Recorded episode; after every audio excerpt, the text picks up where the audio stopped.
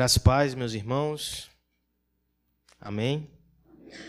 Eu sei que a leitura introdutória foi um pouco forte, mas de fato a mensagem hoje eu não teria outro qualificativo se não dizer que ela vai ser forte. Juízes, capítulo 21, somente o verso 25 por hora. A mensagem de hoje é uma espécie de preâmbulo à nossa nova série de exposições que começamos a partir do próximo domingo. Nós iremos falar sobre Ruth, uma história, um romance que fala sobre redenção. O capítulo zero de Ruth, portanto, é o cenário teológico onde ocorre essa história. Eu quero que você pense qual a importância dos cenários nas histórias e nas narrativas. Vou lhe dar um exemplo. Você conhece aquela canção do Inário Cristão, bem antiga, Mais Perto Quero Estar? Uma coisa é essa canção sendo cantada aqui entre nós. Outra coisa é, por exemplo, se mudarmos um pouco o cenário e colocarmos uma bela orquestra cantando essa música. A emoção é totalmente outra. No entanto, imagine que essa música está sendo cantada no dia 15 de abril de 1912, enquanto um navio com aproximadamente 90 pessoas afunda nas águas frias do Oceano Atlântico.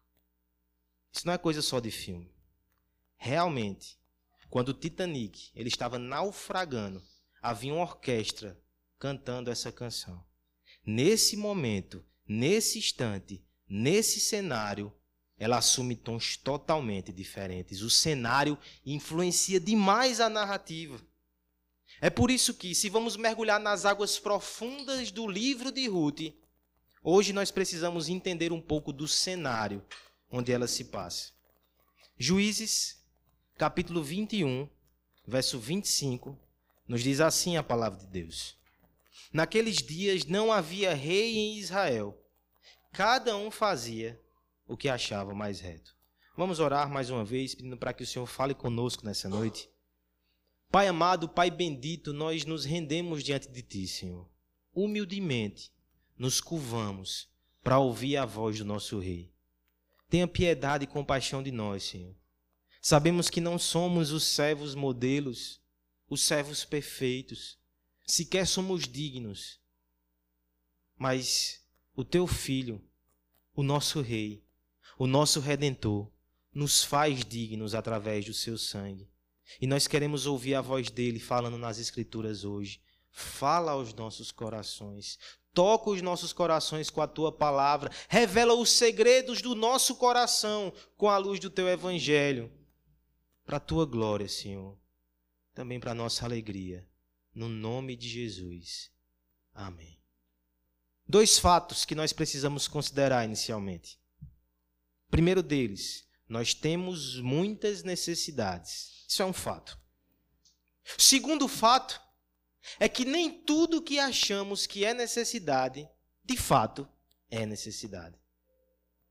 Grande sabedoria há naquele que consegue discernir o que é uma necessidade verdadeira e o que é somente um desejo ou uma expectativa do seu coração, mas que pode ou não ser cumprida.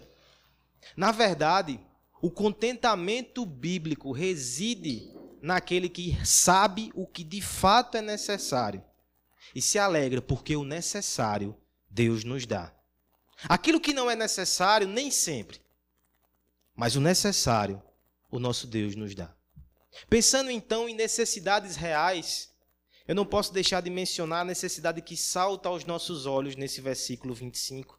O raciocínio é muito simples, ele é um sumário, ele é uma conclusão de toda a narrativa do livro de Juízes. Naqueles dias não havia rei em Israel, cada um fazia o que era mais reto, e isso era um cenário terrível e desolador, ou seja, o verso 25 do capítulo 21 de Juízes nos informa de uma grande necessidade que temos, uma necessidade real, e real não só por ser verdadeira, real também de realeza.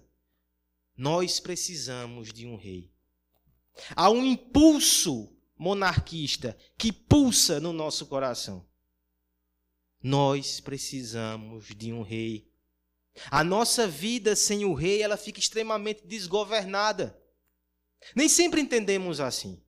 Sendo bem honestos com a nossa grande confusão de confundir necessidades com desejos, quantas vezes nós não achamos que a nossa real necessidade é sermos tratados como rei, que os outros se curvem e nos sirvam, quando na verdade a nossa maior necessidade não é ser tratado como rei, é conhecer o rei verdadeiro e se curvar aos seus pés. O livro de Juízes nos ajuda a lidar com essa necessidade. Nos ajuda até a detectar essa necessidade. Se no momento você não vê isso como tão importante. Se você acha que sua vida está bem, que você tem tomado boas decisões, que você tem feito um bom trabalho com a sua vida. Por que eu preciso de um governante? Já não me basta esses terrenos que me causam tanta decepção, eu ainda preciso de um rei, uma monarquia. O livro de Juízes vai nos mostrar exatamente isso. Antes de entrar na história de Ruth, precisamos entender esse cenário, ele não é um cenário bonito. Logo lhe adianto. O que temos aqui no livro de Juízes é um vácuo de poder é uma lacuna de lideranças fortes. É uma vala profunda, onde as ilusões dos homens são soterradas por várias e várias cenas difíceis de engolir que nos são apresentadas. Não é um livro para quem tem estômago teológico frágil. Alguns irmãos aqui estão estudando ele nas sextas-feiras e têm percebido como Juízes é chocante, duro, real, visceral. A pergunta que precisamos fazer é por que devemos olhar para essa vala teológica, para esse buraco negro na história bíblica? Porque se você perceber na sua Bíblia, Juízes fica entre Josué e grandes conquistas militares, e a história que começa ali em 1 Samuel com Davi e o apogeu da monarquia de Israel. Por que Juízes, esse parêntese? E porque nesse parêntese de 21 capítulos nós temos quatro pequenininhos encostados nele, a história de Ruth, que se passa dentro do contexto de Juízes.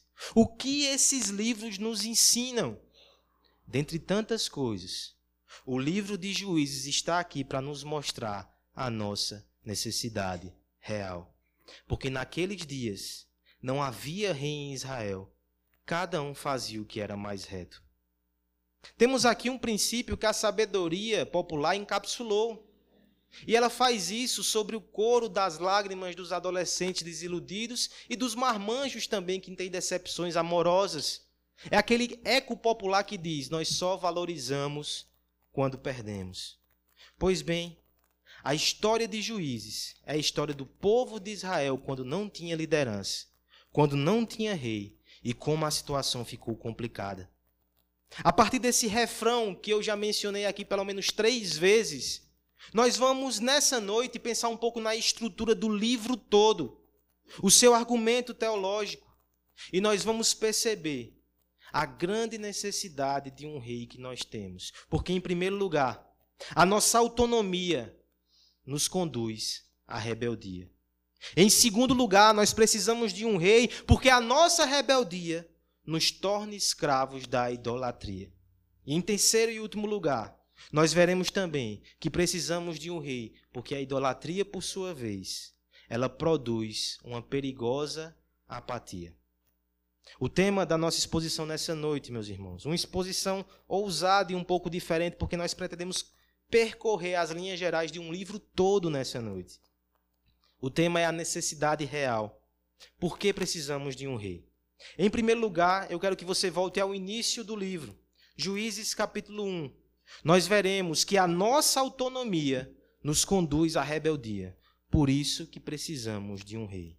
Juízes capítulo 1, do verso 1 até o verso 4. Vamos ler todos juntos. Deixa só o barulhinho da folha parar, porque aí eu sei que todos acharam. Juízes capítulo 1, do verso 1 até o verso 4, todos juntos. Depois da morte de Josué, os filhos de Israel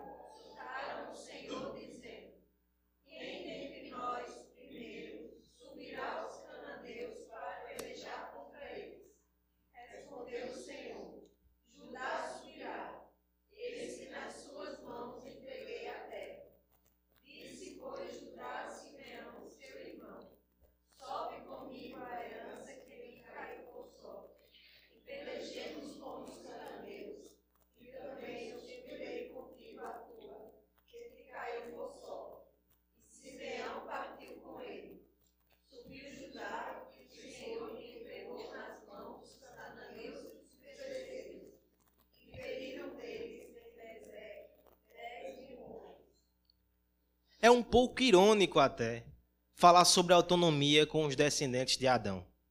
Porque, na verdade, a autonomia foi a grande proposta enganosa que foi vendida a nós, aos nossos primeiros pais, e que os afastaram da vontade de Deus. Porque realmente é contraditório falar de autonomia num mundo criado por Deus, onde Ele traça suas regras, os seus propósitos e nos coloca aqui para viver para Ele segundo a sua vontade. Como falar em autonomia? Autonomia por si só já é rebeldia. Mas o que eu quero te mostrar aqui no início desse livro de Juízes é que por vezes a nossa autonomia ela fica muito disfarçada, nem parece rebeldia. Mas quando plantamos essas sementes, o que colheremos cedo ou tarde é uma grande lavoura de rebeldia explícita e chocante. Veja como isso acontece aqui no texto. Nós temos um fato novo na história de Israel. Aquela nação, como uma nação separada, o povo de Deus, ele tem as suas origens lá em Gênesis capítulo 12 com Abraão. E ali nós temos um contexto familiar. No livro de Gênesis, nós temos Israel organizado como uma grande família. Os patriarcas é que exercem o governo ali. Esse povo cresce, ele vira escravo no Egito. Naquele momento, ele perde sua liberdade porque ele está subjugado por um faraó que o oprime. No entanto, depois que é liberto, eles não têm mais um patriarca, porque o povo é gigantesco, agora é uma nação, eles têm um líder. E o grande líder que percorre todo o Pentateuco, os cinco primeiros livros da Escritura, é Moisés. Moisés representava um líder que conduzia o povo segundo a vontade de Deus. E depois que Moisés aposenta amarra sua chuteira, por assim dizer, Josué assume. No livro de Josué, nós temos outro grande líder guerreiro que conduz o povo na conquista da terra prometida. Agora veja o que acontece no versículo 1 de Juízes. Depois da morte de Josué, os filhos de Israel consultaram o Senhor. Não sei se você consegue notar o que acontece aqui. Não há um líder substituto. Eles não têm mais um grande general. Eles não têm mais um grande libertador. Eles não têm mais um patriarca. As, as tribos estão todas agora mais soltas, mais livres. O que é que eles farão com essa tal liberdade? Quais serão os seus próximos passos? Eles têm uma missão. Eles conseguiram entrar na terra prometida, eles estão conquistando a terra prometida, mas ainda faltam concluir essa tarefa. É por isso que eles consultam ao Senhor, ainda no verso 1, e perguntam: Senhor, quem de nós subirá primeiro contra os cananeus? E o Senhor responde: Judá subirá, e lhes dá uma promessa: Eis que nas suas mãos eu entreguei a terra. Ou seja, você tem um mandamento, você tem uma promessa, você conhece esse Deus, vai embora, Judá. Faz a tua missão. Mas no verso 3 nós temos algo esquisito com a maior liberdade, com a maior autonomia. Veja quais são as decisões que esse povo começa a tomar. Verso 3. Judá chama Simeão, que é outra tribo de Israel, e diz: Me ajuda a conquistar as minhas terras, porque depois eu te ajudarei. Você pode pensar: o que, é que está acontecendo aqui? O que, é que está acontecendo aqui? Será que nós temos uma aliança militar? Será que nós temos um bom exemplo de comunhão entre tribos? Ou deixa eu colocar uma terceira hipótese. Será que não é incredulidade? O Senhor prometeu ajudar que ele conquistaria a terra. Porque agora ele precisa fazer parcerias para conquistar aquilo que ele já tinha uma promessa. E antes que você pense que julgamento severo, Será que você não está maldando os propósitos de Judá? Veja o verso 19 que é que diz, avance um pouco na história. Esteve o Senhor com Judá, e este despovoou as montanhas, porém não expulsou os moradores do vale, porquanto tinham carros de ferro. Eles não cumpriram a sua missão. E eles ainda justificaram a sua ineficiência, dizendo: há obstáculos aqui intransponíveis. Nós vamos lá com as nossas lanças, com os nossos dardos. Eles têm carros de ferro, deixa eles lá. A gente conquistou quase tudo. Eu acho que Deus não vai exigir que entremos numa missão suicida, mas lembre-se, havia uma promessa. O capítulo 1 vai ser um longo relato das conquistas do povo de Israel. Mas, no geral, elas são conquistas parciais. Veja, por exemplo, que o verso 21 vai dizer que outra tribo também não expulsou todos os moradores daquela terra como o Senhor ordenou. Porém, os filhos de Benjamim não expulsaram os jebuseus que habitavam em Jerusalém. Antes, os jebuseus habitam com os filhos de Benjamim em Jerusalém até o dia de hoje. Mais um caso de missão não cumprida. Olha agora o verso 28 e perceba como o padrão ainda fica mais constrangedor. Quando, porém, Israel se tornou mais forte, sujeitou os cananeus a trabalhos forçados e não os expulsou de todos. No primeiro momento, eles pensaram: vamos juntos para dar uma ajudinha à promessa de Deus. No segundo momento, eles disseram: tem horas que não dá para cumprir a vontade de Deus, vamos não, vamos ser cautelosos e sensatos. No terceiro momento, quando eles tinham força suficiente, eles preferiram subjugar trabalhos escravos aqueles homens quando a ordem de Deus foi muito clara. Nessa terra, só vocês devem habitar, porque esse é o meu propósito redentivo. Alguém certa vez disse, nós falamos até sobre isso no grupo de estudo, que esse primeiro capítulo de Juízes parece um comunicado oficial das forças israelenses, dando causas e razões para a sua ineficiência. Mas o capítulo 2, do verso 1 até o verso 5, o Senhor dá o seu parecer. Subiu o anjo do Senhor de Gilgal a Boquim e disse: do Egito vos fiz subir, e vos trouxe a terra que sob juramento havia prometido aos vossos pais. Eu disse: Nunca invalidarei a minha aliança convosco. Vós, porém, não fareis aliança com os moradores dessa terra. Antes derrubareis os seus altares. Contudo, não obedecestes à minha voz. Que é isto que fizeste? Porque também eu disse: Não os expulsarei diante de vós, antes vos serão para os adversários, e os seus deuses vos serão laços. Sucedeu que, falando um anjo do Senhor essas palavras a todos os filhos de Israel, levantou o povo a sua voz e chorou. Daí chamaram esse lugar Boquim e sacrificaram ali ao Senhor. Deus não concordou com as desculpas. Deus reprovou os caminhos que ele seguia. No primeiro momento parecia decisões racionais dentro da autonomia que eles tinham. Mas por fim, aquilo se revelou rebeldia. E os frutos dessa rebeldia serão colhidos pelas próximas gerações. Essa geração conhecia o Senhor, não obedeceu ao Senhor, foi rebelde. As gerações seguintes não conheciam ao Senhor e se aprofundaram na idolatria e se afastaram cada vez mais de Deus. No final do livro, nós vamos ver coisas terríveis.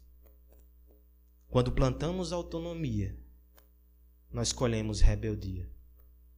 Esse é um princípio que se aplica à vida de indivíduos. Esse é um princípio que se aplica à vida de famílias, de igrejas. Com Israel aqui nós vemos que se aplica a nações. E eu consigo observar esse princípio até mesmo no nosso pensamento ocidental. Houve um momento que, de forma muito pretensiosa, nós achávamos que éramos iluminados porque abandonamos a fé e a razão obteve a sua autonomia. É interessante que os pensadores daquela época, muito deles cristãos, não perceberam que esse discurso de dar autonomia à razão é muito perigoso. Quem somos nós para que o homem seja o centro de tudo? De modo algum, isso justifica os abusos da Idade Média, mas o princípio da autonomia da razão revelou-se desesperador. Não é sem razão que nós temos hoje uma filosofia nihilista os homens se desencantaram consigo mesmo, com as suas capacidades, com a sua razão e se entregaram ao desespero ao ponto de dizerem que o mundo é um teatro do absurdo e agora cada um precisa inventar a sua própria narrativa, o seu próprio sentido. O mundo que se atolou na autonomia do ser, na autonomia da razão, agora se vê às voltas do desespero que invade a alma, porque não tem mais propósito nem tem bases seguras para valores e virtudes objetivas. Não importa se é no pensamento ocidental, não importa se é na sua casa, nem na sua vida particular. Juízes nos ensina que quando somos deixados ao governo do nosso próprio coração, nós só colheremos frutos de rebeldia. Nossos pés são tortos. Nós seguiremos por veredas tortuosas. Nossa autonomia só nos leva à rebeldia. É por isso que você precisa de um rei. É por isso que eu preciso de um rei que me diga aqui não. Não entre nesse caminho, não cruze essa fronteira, vigie os seus pés, dê meia volta. Nós precisamos de um rei, porque somos como carros desalinhados, nós somos como os rios que desembocam no Mar Morto. São como trilhas que apontam para estradas sem saídas. Nossa vista é míope, o nosso ouvido é viciado porque ele só ouve uma voz que não é confiável.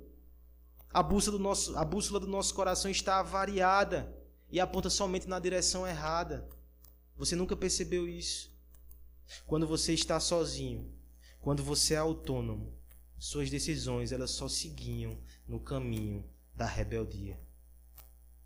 Essa é a doutrina mais empírica da fé reformada, da fé bíblica.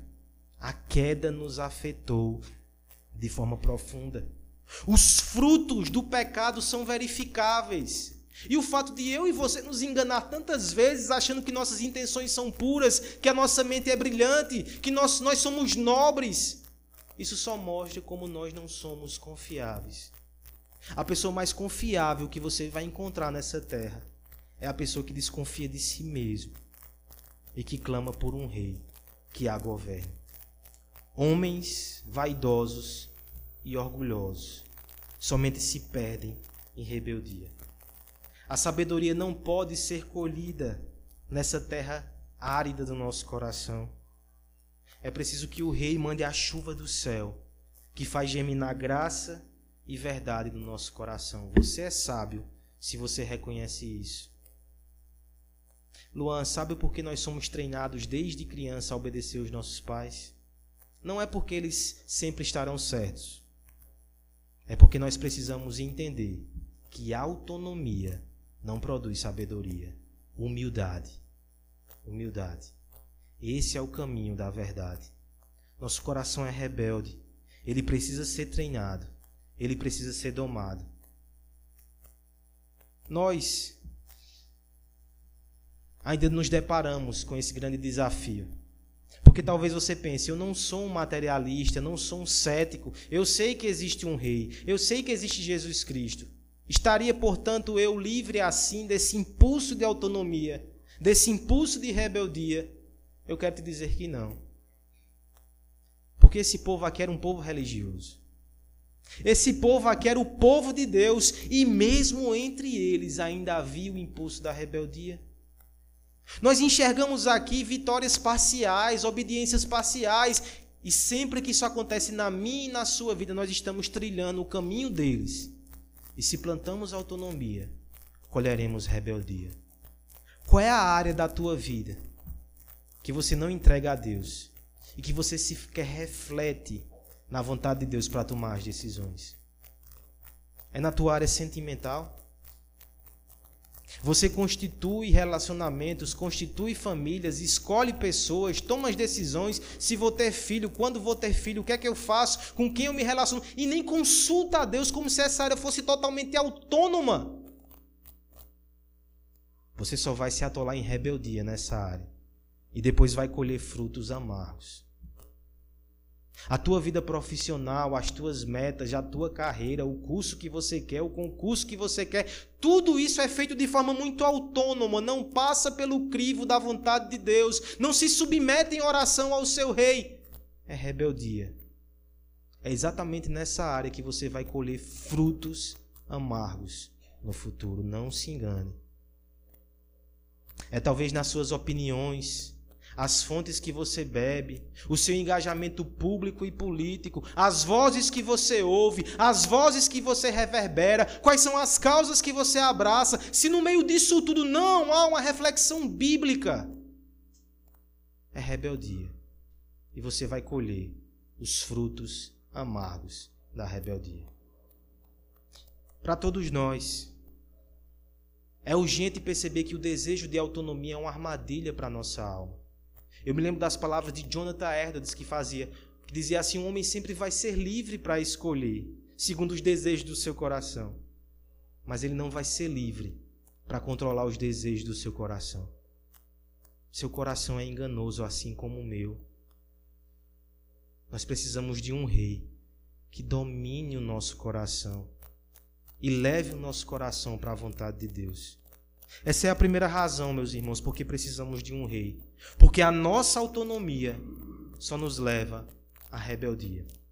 A segunda razão porque precisamos de um rei é porque a rebeldia nos torna escravos da idolatria. Juízes capítulo 2, do verso 6 até o verso 23. Uma leitura um pouco extensa, vamos fazê-la juntos. Havendo Josué, vamos lá? Juízes 2, a partir do verso 6. Havendo Josué despedido o povo, foram-se para os filhos de Israel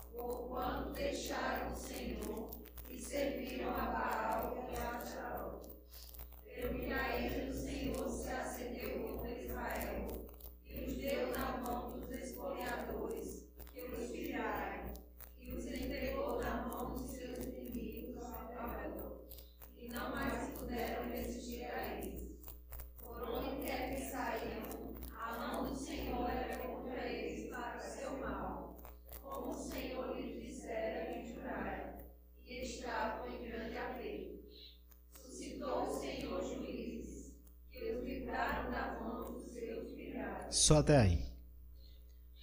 Os capítulos 1 e 2 de, Juízes, eles são um prólogo de toda a história e eles explicam o que vai acontecer a partir do capítulo 3. Do capítulo 3 até o capítulo 16, nós temos ciclos muito parecidos. O povo se afasta de Deus, se rebela de Deus, se entrega aos ídolos, são escravizados pelos ídolos. Deus levanta um juiz para os libertar. Eles voltam-se a Deus, têm um tempo de paz, têm um tempo de alegria e comunhão, mas quando o juiz morre, eles voltam ao pecado, voltam à idolatria, voltam à tirania e ao cativeiro. Esse é o ciclo. O prólogo de Juízes, capítulo 1 e 2, nos explica o que está acontecendo aqui. É interessante pensar, meus irmãos, que talvez o raciocínio mais básico da nossa mente seria o seguinte: aquele que colhe liberdade que planta liberdade, ele vai colher mais liberdade no futuro. Mas a Bíblia nos mostra que não é bem assim. Aquele que tenta colher liberdade para com Deus, ele vai colher, ele vai colher tirania. Porque o trono do nosso coração não fica vazio. Se Deus não se assenta ali, outro irá se assentar. E esse outro são os ídolos. E você queria não ter governo nenhum sobre a sua vida. Você queria estar totalmente livre para tomar suas decisões e por isso você entra num caminho de rebeldia, mas de repente você se vê refém de homens, de falsos deuses e de conceitos. E é um reinado que não é bom. É um reinado que é opressivo. É um reinado que faz murchar em nós as nossas qualidades e virtudes. O texto vai dizer Os filhos de Israel seguiram após outros deuses, e cita pelo menos o nome de alguns deles, como Baal e Astarote. O que é que esses deuses das nações cananeias prometiam? Segurança, fertilidade. Fertilidade não só de filhos, também de colheitas. Se você pensa que essa era uma comunidade agrícola, isso é muito importante. Se você pensa também que no contexto que esses homens viviam, o segundo milênio antes de Cristo, no Oriente Próximo, nós temos ali guerras, nós temos nações sendo deslocadas, a geopolítica daquela região, como não é diferente hoje, estava uma convulsão. Eles precisavam de segurança, eles precisavam de colheita. O problema é quem dá essas coisas é Deus. Mas eles creram na mentira dos ídolos, dizendo: nos adore Proste-se diante de nós e nós daremos os que, o que vocês precisam. Nós atenderemos a sua necessidade. Qual é o seu conceito de idolatria? O conceito bíblico de idolatria é quando nós confiamos nas coisas criadas ou nas pessoas para nos dar aquilo que somente o Criador poderia nos garantir e a consequente adoração que fazemos. Quando eu creio na promessa dos ídolos que diz: Se você se curvar diante de mim, eu lhe darei isso. Nós viramos as costas para o nosso Deus. Nós somos atraídos. E por fim, nós somos traídos. O texto vai dizer aqui que Deus se irava quando o povo agia dessa maneira. Eu quero que você pense por que Deus se irava. Porque é ofensivo quando você se ajoelha para o seu trabalho e você abre mão de tudo na sua vida pelo seu trabalho porque você pensa que ele vai te dar estabilidade financeira, você está desonrando a Deus, que sempre te deu tudo o que você precisava. Ou quando você era desempregado, Deus não continuava te sustentando.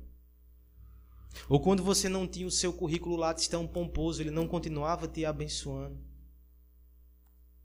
Quando nós nos curvamos diante de alguém e dizemos: Eu não consigo viver sem você. Eu tenho uma relação de codependência. Você me faz mal, mas eu não consigo deixar de estar aos seus pés porque eu não vivo sem você. Nós estamos desonrando a Deus. Porque nós podemos viver sem qualquer um outro. Nós só não podemos viver sem Deus. Ninguém pode ocupar o lugar de Deus. Nem os filhos. O filho não vai ser um bom Deus. Que o filho seja um bom filho, só Deus seja Deus. Um marido, uma mulher, um relacionamento, um emprego, um sonho. Tudo isso pode ser ídolo. Tudo isso pode roubar a nossa adoração a Deus. Esse é o caminho que a Escritura nos mostra em Juízes. A autonomia nos conduz à rebeldia, a rebeldia nos conduz à idolatria. E o pior, essa idolatria revela tirania. Os ídolos não são bondosos como Deus é. O texto vai dizer que Deus se ira. E sabe o que é que Deus faz com aquele povo continuamente? Simplesmente o entrega nas mãos dos ídolos. É como se o Senhor dissesse: Você quer servir a Astarote?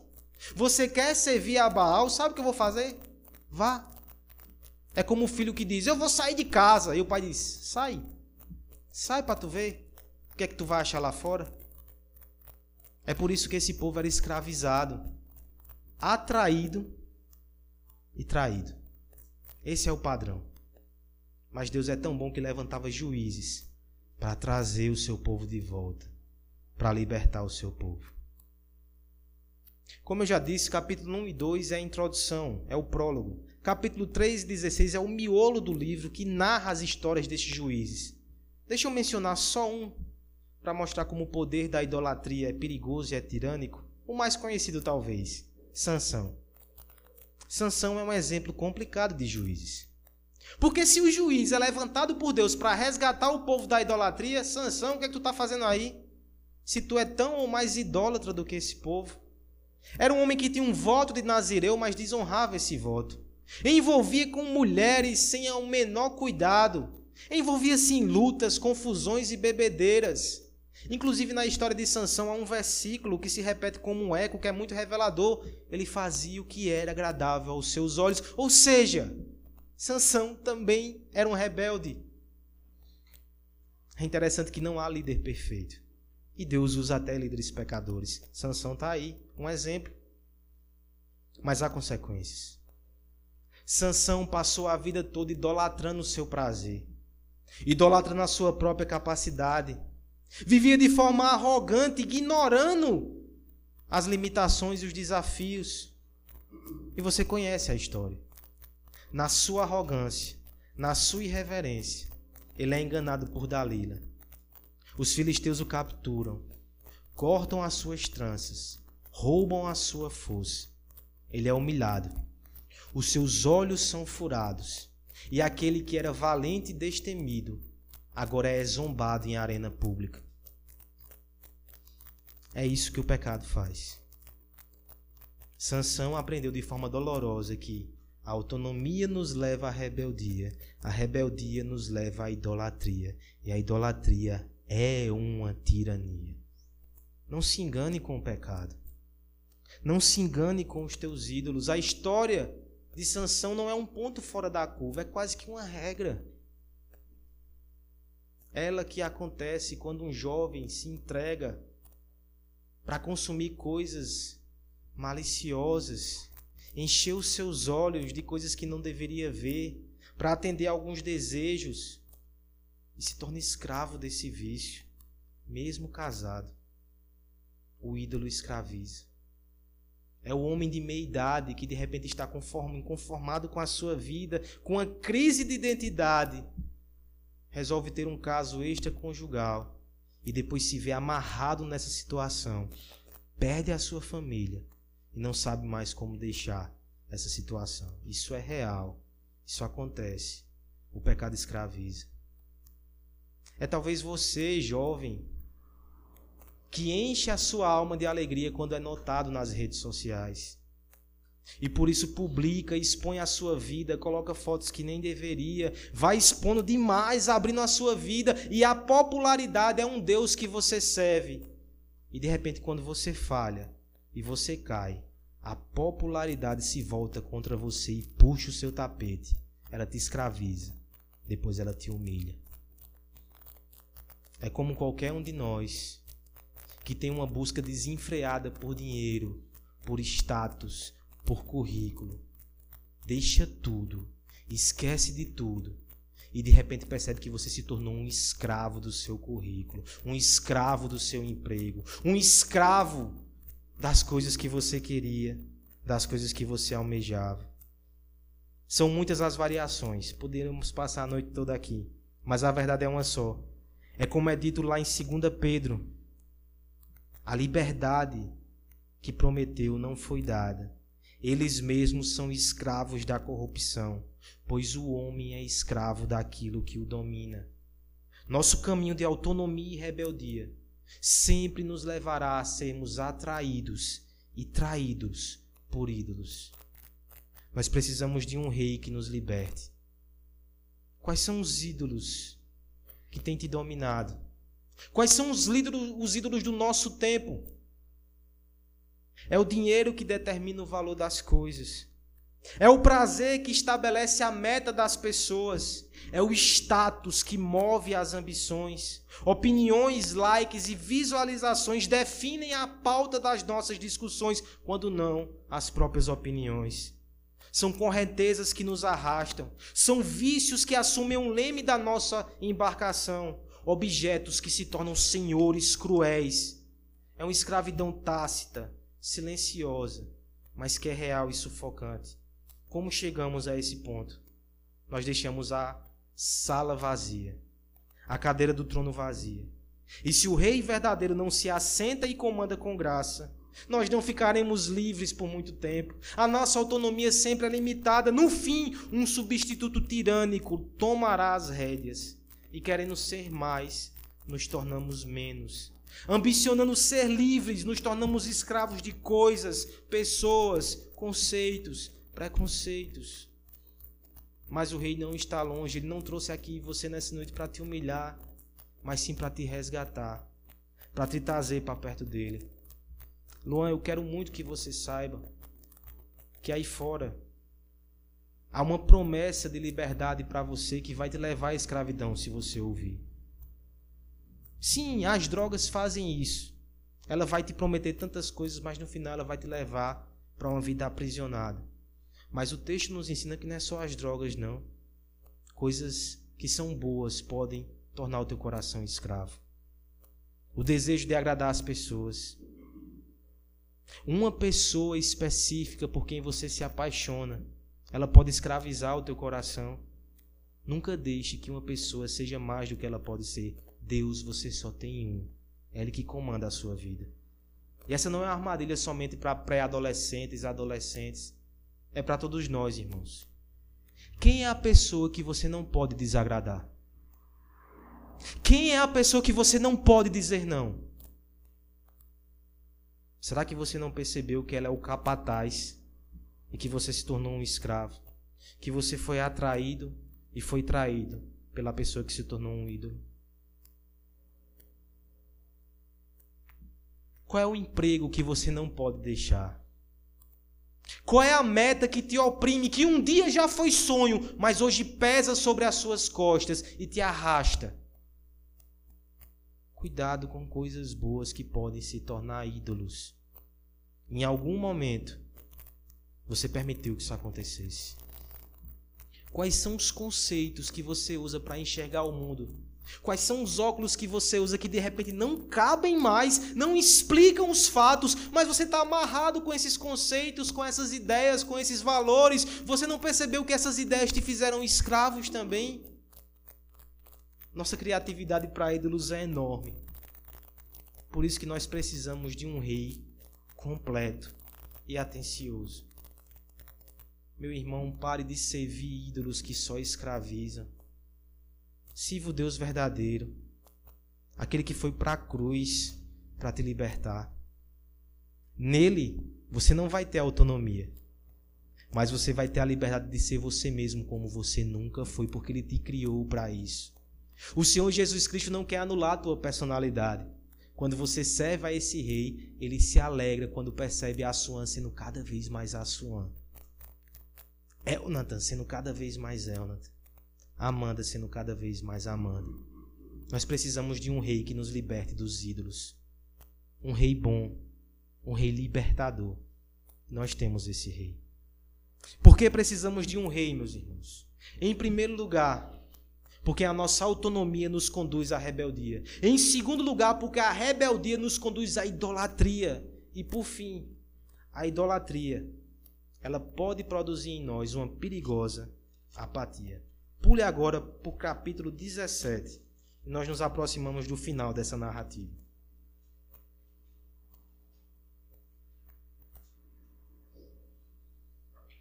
Capítulo 17, versos 1 até o verso 6. Leiamos todos juntos.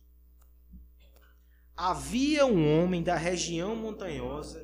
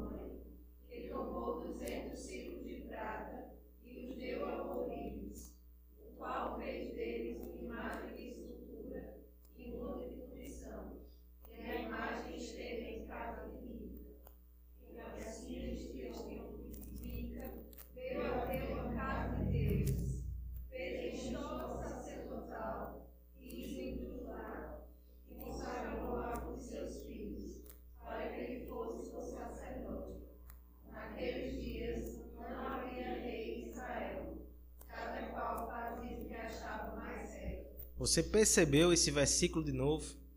Ele não foi colocado aí por acidente.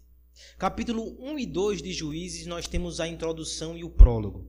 Capítulo 3 até o 16, nós temos os ciclos dos juízes. 17 até o 21, nós temos duas histórias que servem como epílogo e mostra como no final de todo esse processo degradante, aquela nação se tornou irreconhecível e apática diante do mal. Falar sobre apatia é complicado porque nós parecemos tão ativos e tão engajados, tão conectados. Mas não se engane, esse povo aqui também era muito ativo, mas era apático para o seu principal problema. Facilmente se indignavam por algumas questões, mas ignoravam o principal: apatia espiritual, letargia profunda e perigosa. O livro de Juízes, alguém já disse que são ciclos. Mas outro, com mais precisão, disse que a forma correta de enxergar essa grande narrativa é entender que nós temos aqui um espiral descendente. Porque a cada momento, a cada novo capítulo, a coisa vai ficando mais degradante, até mesmo no período dos reinados. No início do livro de Juízes, nós temos um juiz chamado Eude. Ele governou 80 anos, 80 anos de paz. Lá no final do livro nós temos, por exemplo, Sansão, muito conhecido, cabra bom, 20 anos somente. O tempo de paz, ele vai diminuindo. É como se o avivamento, o arrependimento, ele fosse esfriando. Da primeira vez choramos, clamamos ao Senhor, ele nos liberta, mas voltamos a fazer, voltamos aos ídolos. E o nosso coração vai se endurecendo. A nossa consciência vai ficando calada. A nossa mente vai ficando cauterizada pouco a pouco a apatia vai tomando conta de nós. Quando observamos histórias como essa, nós perguntamos onde está a apatia aqui. Deixa eu lhe contar um pouco mais sobre esse homem chamado Mica. O texto vai dizer que ele era um homem religioso, certo? Agora perceba o que esse homem religioso fez. Primeiro, ele rouba a sua mãe. Talvez não tenha ficado tão claro, mas ele roubou a sua mãe. E ele percebeu que a sua mãe estava lançando maldições sobre aquele que os roubou. Então ele tem medo da maldição e ele devolve o dinheiro à sua mãe e faz um acordo. Vamos fazer o seguinte, mãe, com esse dinheiro que voltou para a senhora, vamos fazer um ídolo do lar para nos proteger? Até dessas maldições que você lançou? Ela aceita, que família piedosa. E o verso 4 diz: Porém, somente 200 ciclos de prata. Ela sonegou o resto. Ela deu só um pouquinho a Orives e ficou com o resto para ela. Que família piedosa. Está lá a estola, está lá o ídolo do lar, proibido por Deus. E aquele homem ainda religioso, ele coloca o seu filho para ser sacerdote. Ele não tinha direito de fazer isso. Nepotismo espiritual. Mas por que a Bíblia fala sobre a história desse homem? Porque depois ele chega a corromper um levita para ser o seu sacerdote particular. Depois ele é roubado por uma tribo de Israel que leva aquele levita, leva o seu altar, e aí você percebe a decadência. Esses homens, eles não têm temor a Deus. Esses homens são apáticos com relação à vontade de Deus. Eles prestam um culto idólatra, eles desonram a Deus, eles roubam a sua mãe, eles mentem e o seu coração está totalmente insensível e apático. Essa é a história de Mica, capítulo 17, capítulo 18. Ela não é a pior.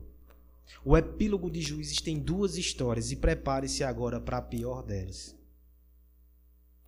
Capítulo 19 diz assim no verso 1: e perceba mais uma vez aquele refrão. Naqueles dias não havia rei em Israel. Houve um homem levita que, peregrinando longe da, nos, longe da região montanhosa de Efraim, tomou para si uma concubina de Belém de Judá. Já é um problema. Um religioso, mais uma vez, agora tem uma relação ilícita. A pergunta é por que ele não se casou com essa moça? Não, ele tomou ela como concubina. E os detalhes da história são muito terríveis. Por exemplo, vai dizer que ela o abandonou e alguns comentaristas vão dizer que ela traiu ele. E ele vai até a terra do pai dela para tomá-la de volta depois de algum tempo. E o texto diz que ele negocia com o pai dela e leva ela embora. Parece que a vontade dessa mulher nem foi consultada. Perceba a degradação aqui, mas vai piorar.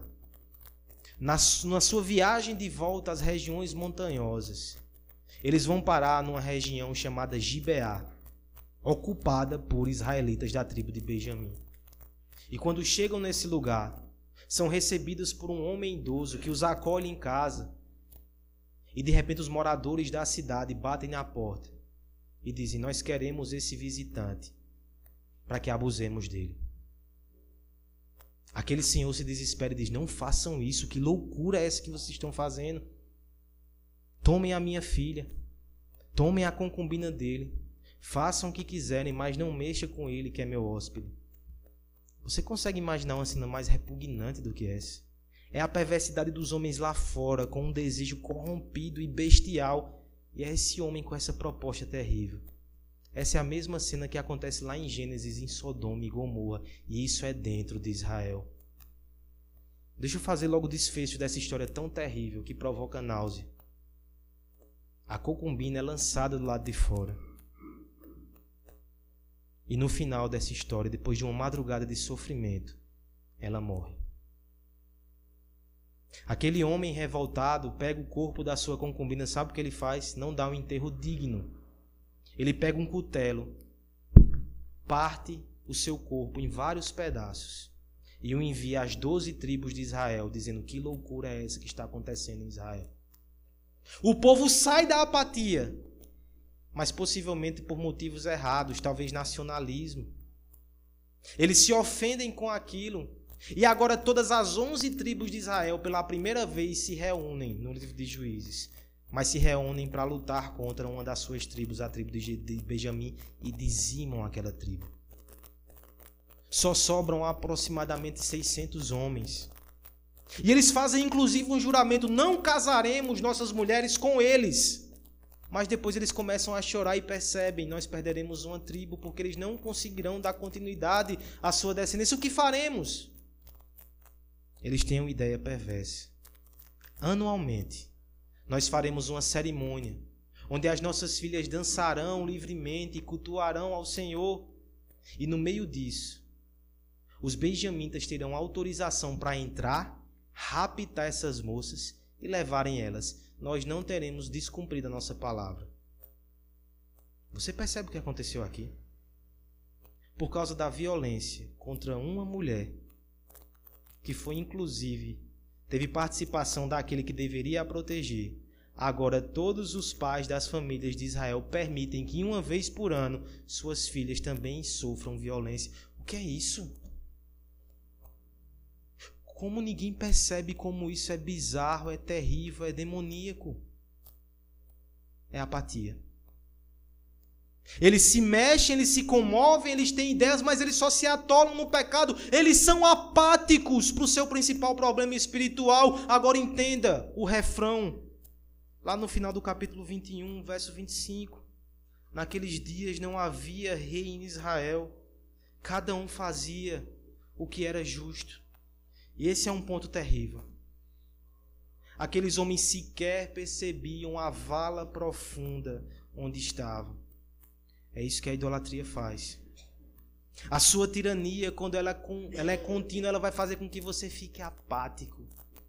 As coisas acontecem e não te doem mais. Se no primeiro momento você clamava por liberdade, agora você se acomoda e você serve na sua opressão e você se torna tão maligno quanto os ídolos que você cultua. Qual foi a última vez que você se revoltou com o mal?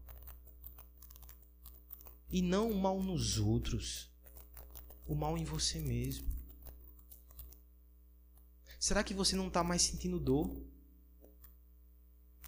Será que a idolatria está te cegando tanto que você está ficando apático? Isso é perigoso. Porque enquanto sentimos, a dor pode ser uma aliada. É um sinal que as coisas estão erradas e precisam mudar. É um sinal que precisamos de uma cura. Mas quando o seu grito não é ouvido, o seu aguilhão não é mais sentido, o seu clamor é abafado e as suas pistas são dissipadas, que esperança para nós. O homem que não sente mais, nem se incomoda com seu mau caminho, caminha de mal a pior e segue na vereda da destruição mesmo sem sentir. Se o incômodo ainda vibra nos teus ossos e o teu coração ainda arde por recomeços, afaste as teias do pecado que te envolvem em apatia mortal e clame pelo libertador. O libertador vem até quando você está apático. O livro de Juízes tem lições muito difíceis para nós. Mas nesse cenário tão desolador, eu quero destacar duas somente. A primeira delas é que você precisa reconhecer a necessidade que você tem de um rei. Será que não é tempo de você entender que você não é tão brilhante, tão iluminado, que pode tomar suas decisões sozinhos? Por favor, olhe para trás em retrospecto. Quantas ciladas você já se meteu? Quantos ídolos já se assenhoraram do seu coração? Como você chegou aqui nessa noite apático para muitas coisas que você deveria estar indignado? E o que é isso? Se não fruto da sua rebeldia e da sua autonomia? Reconheça que você precisa de um rei. Essa é a necessidade real. É certo que há uma lucidez na última braçada que tomamos antes de nos afogar, mas é isso que você quer para sua vida? A lucidez de Sansão que só percebe a sua rebeldia quando está cativo e quando no último ato morre para matar os seus inimigos, é isso que você quer para a sua vida? O Senhor te chamou aqui hoje para que você reconheça que precisa de um rei. E a segunda verdade maravilhosa de Juízes é que esse rei existe. Existe um libertador. Existe um libertador que nos liberta de nós mesmos que nos liberta dos nossos maus caminhos. Existe o juiz que se crucificou. Existe aquele que abriu mão da sua glória, mesmo sendo Deus. Ele não foi autônomo, ele se submeteu à vontade do Pai, ele se submeteu por nós. Esse rei é confiável. Se você deve servir alguém, se você deve se prostrar e se curvar diante de alguém, é dele. É ele que afasta os nossos ídolos. É Ele que os elimina e os vence na cruz do Calvário, porque nós olhamos para Ele e nós percebemos que tudo o que precisamos está nele. Cristo é a nossa maior necessidade. Só existe o livro de Juízes, porque nesse momento não havia Cristo na vida daquele povo. Tua vida não precisa ser um livro de juízes. Você não precisa caminhar segundo você quer, no caminho de rebeldia, de idolatria, de tirania, de apatia. Você pode caminhar com Cristo, um rei que te governa, um rei que te salva, um juiz que te liberta. Ele foi dado a nós e ele se deu por nós. O livro de Ruth vai mostrar esse juiz começando a aparecer esse redentor prometido. Por que olhar para esse abismo que é o livro de Juízes? Aqui eu me lembro das palavras da poetisa Adélia Prado. É porque a salvação opera nos abismos. É na noite mais escura que a estrela de amanhã, que o sol da justiça refugie com toda a sua beleza, com toda a sua graça, com toda a sua glória.